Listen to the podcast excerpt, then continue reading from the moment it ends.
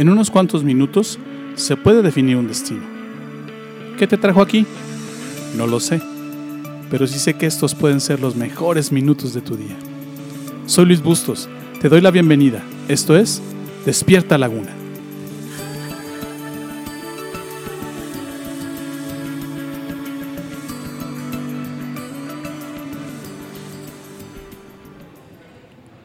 A Jesús las tentaciones no lo vencieron. Las acusaciones no lo derrotaron. La humillación y la vergüenza sufrida no lo descorazonaron. ¿Por qué? Porque Él tenía un corazón de acero. Segunda de Corintios 4, 6 al 10 dice lo siguiente. Pues Dios, quien dijo que haya luz en la oscuridad, hizo que esta luz brille en nuestro corazón para que podamos conocer la gloria de Dios que se ve en el rostro de Jesucristo. Ahora tenemos esta luz que brilla en nuestro corazón pero nosotros mismos somos como frágiles vasijas de barro que contienen este gran tesoro. Esto deja bien claro que nuestro gran poder proviene de Dios, no de nosotros mismos. Por todos lados nos presionan las dificultades, pero no nos aplastan. Estamos perplejos, pero no caemos en la desesperación. Somos perseguidos, pero nunca abandonados por Dios. Somos derribados, pero no destruidos. Mediante el sufrimiento, nuestro cuerpo sigue participando de la muerte de Jesús para que la vida de Jesús también pueda verse en nuestro propio cuerpo. Dios nos da su propio poder y fortaleza para resistir la carrera de la vida. ¿Cómo le hace a Jesús para tener un corazón tan resistente? ¿Qué nos revela esta escritura que acabamos de leer en 2 Corintios capítulo 4 versos del 6 al 10? ¿Cómo le hace a Jesús para tener un corazón resistente? Déjame, te doy la respuesta. Él hacía tres cosas todos los días. Él se ejercitaba con tres ejercicios todos los días. ¿Dónde están esos tres ejercicios? En Miqueas, capítulo 6, verso 8. Chécate lo que dice este verso. Dice, hombre, si el Señor ya te ha dicho lo que está bien, Él ya te ha dicho lo que quiere de ti, que seas justo, que te guste mostrar fiel amor y que vivas humildemente con Dios. Jesús practicaba estas tres cosas diariamente. ¿Cuáles eran? La justicia, la misericordia y la humildad con Dios. ¿Qué puedes hacer tú para tener un corazón como el de Jesús? Practicar estas tres cosas. Ahora, déjame te explico un poquito a qué se refiere con justicia, misericordia y humildad. Unidad con Dios. Primero, la justicia. Tal vez tú escuchas esta palabra y piensas en, jueces, piensas en abogados, piensas en, piensas en tribunales. Pero en realidad, aquí la escritura está hablando de vivir correctamente.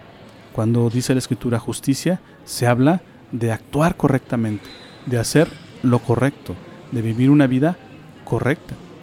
Cuando la escritura habla de misericordia, definitivamente está hablando de amor, no está hablando de dar, de dar las migajas o de dar lo último que tienes. No, aquí él está hablando de tener una actitud, de tener una actitud misericordia. ¿Qué significa? De amar a pesar de que, de que, de que no lo merezca la otra persona o de que no lo merezca la persona a tu alrededor. Simple y sencillamente habla de amor. Y, la, y, vivir humildemente con tu Dios, ¿qué significa esto? Reconocer quién es Dios delante de ti y concederle a Él tu confianza. Esas tres cosas son las que hacía el Señor Jesús constantemente para ejercitar su corazón y para tener un corazón de acero. ¿Qué puedes hacer tú para tener un corazón como el de Jesús? Déjame te explico otra vez estas tres cosas. Primero que nada, forja una fe a toda prueba. Lucas capítulo 22, versos del 41 al 44 dicen de la siguiente manera. Jesús se alejó un poco de los discípulos, se arrodilló, perdón, y oró a Dios. Padre, ¿cómo deseo que me libres de este sufrimiento? Pero que no suceda lo que yo quiero, sino lo que tú quieres. El Señor Jesús estaba haciendo esta oración unas horas antes de morir en la cruz. Es la oración que él hizo en el huerto de Getsemaní. Y es la oración que tal vez tú conozcas en donde dice la escritura que él lloraba, que él, perdón, sudaba como gotas de sangre y que oraba y que le pedía al, Padre que, que no sufrir y no pasar por lo que tenía que sufrir. Pero finalmente él en cada oración decía, pero no se haga mi voluntad, sino la tuya. ¿Por qué? porque él confiaba en Dios y porque él sabía que lo que Dios le, estaba pidiendo que hiciera en ese momento y en ese instante no era algo para su propio mal, sino era algo bueno para él. Él confiaba en Dios, Jesús confiaba en Dios. Dice en Lucas capítulo 11, verso 42, ¿qué mal les va a ir a ustedes? ¿Qué mal les va a ir, perdón? Ustedes se preocupan por dar a Dios como ofrenda la décima parte de las legumbres, de la menta y de la ruda que cosechan en sus terrenos. Pero no lo aman, ni son justos con los demás. Deben dar a Dios la décima parte de todo, pero sin dejar de amarlo y sin dejar de ser justos. Estas palabras el Señor Jesús se las estaba diciendo a los religiosos de su época. Ellos cumplían todos los requisitos de su religión, iban a todas las reuniones, cantaban todos los cantos que debían cantar, diezmaban, ofrendaban, participaban en las actividades.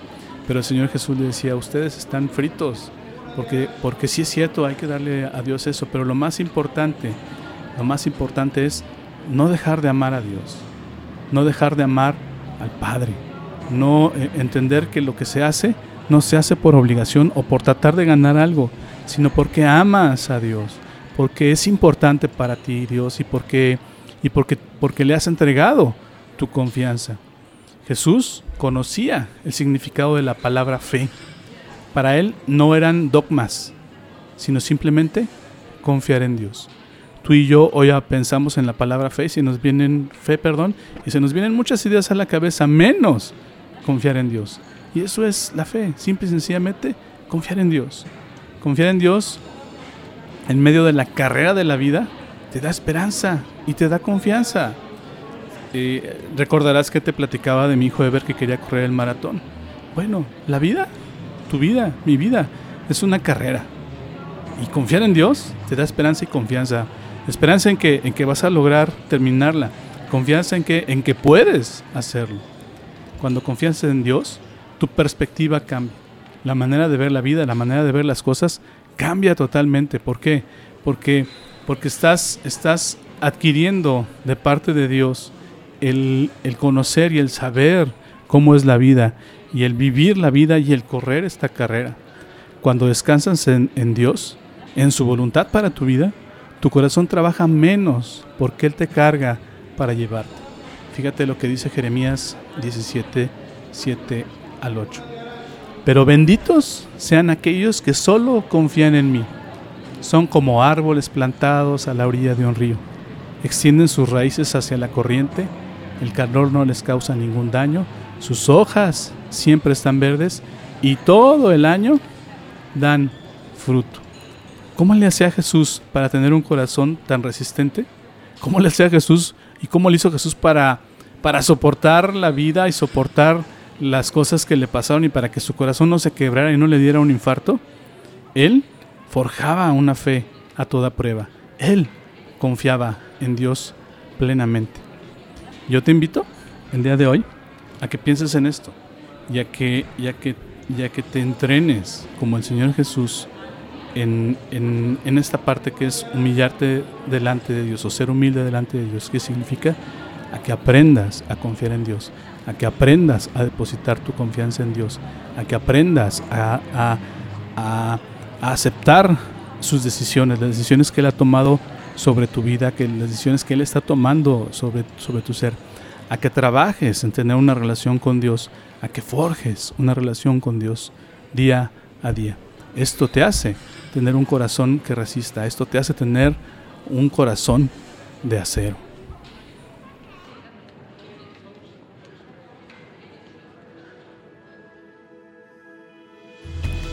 ¿Aprendiste algo hoy? ¿Lo que acabas de escucharte es útil?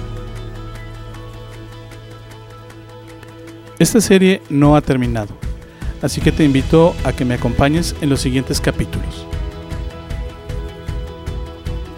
Todavía hay mucho que aprender y aplicar. Te prometo que no te voy a defraudar. Gracias por tomarte el tiempo de escuchar esta emisión. Yo no creo que estés aquí por casualidad. Creo firmemente que Dios está usando mis palabras para hablarte hoy.